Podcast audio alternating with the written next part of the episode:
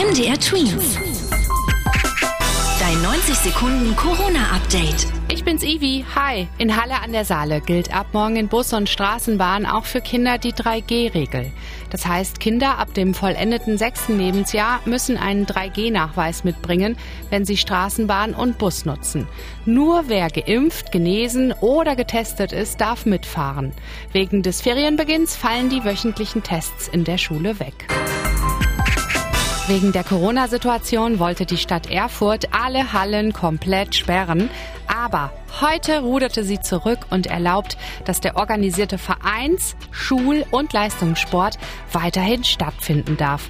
Mit begrenzten Teilnehmerzahlen und strengeren Regeln. Zum Beispiel bleiben Umkleiden und Duschen gesperrt. An diesem Silvester ist Böllerverbot. Dem stimmte heute der Bundesrat zu. Wie schon letztes Jahr darf kein Feuerwerk verkauft werden. Warum verbietet man das Böllern mit dieser Sonderregelung?